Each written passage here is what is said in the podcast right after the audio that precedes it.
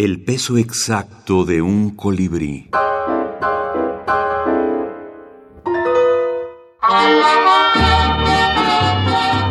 Minificción mexicana contemporánea. Reencarnación.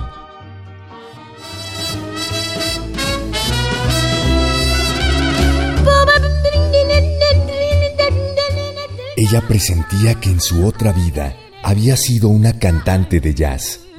Sí, casi estaba segura de que fue una frondosa afroamericana de 90 kilogramos.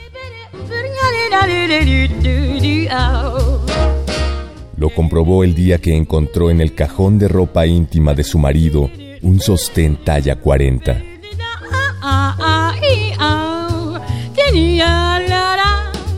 Angélica Jiménez.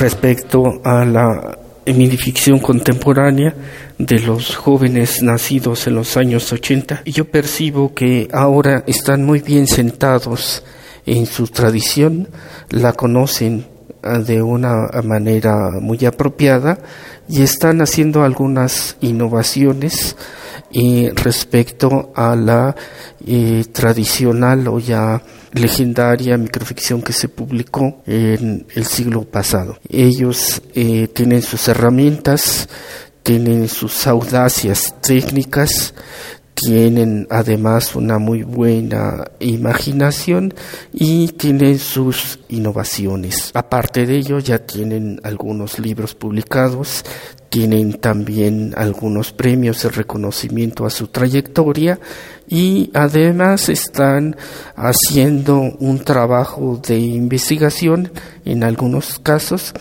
conjuntamente con su trabajo de creación. A mí me parece que esos son algunos de los elementos distintivos de esta generación.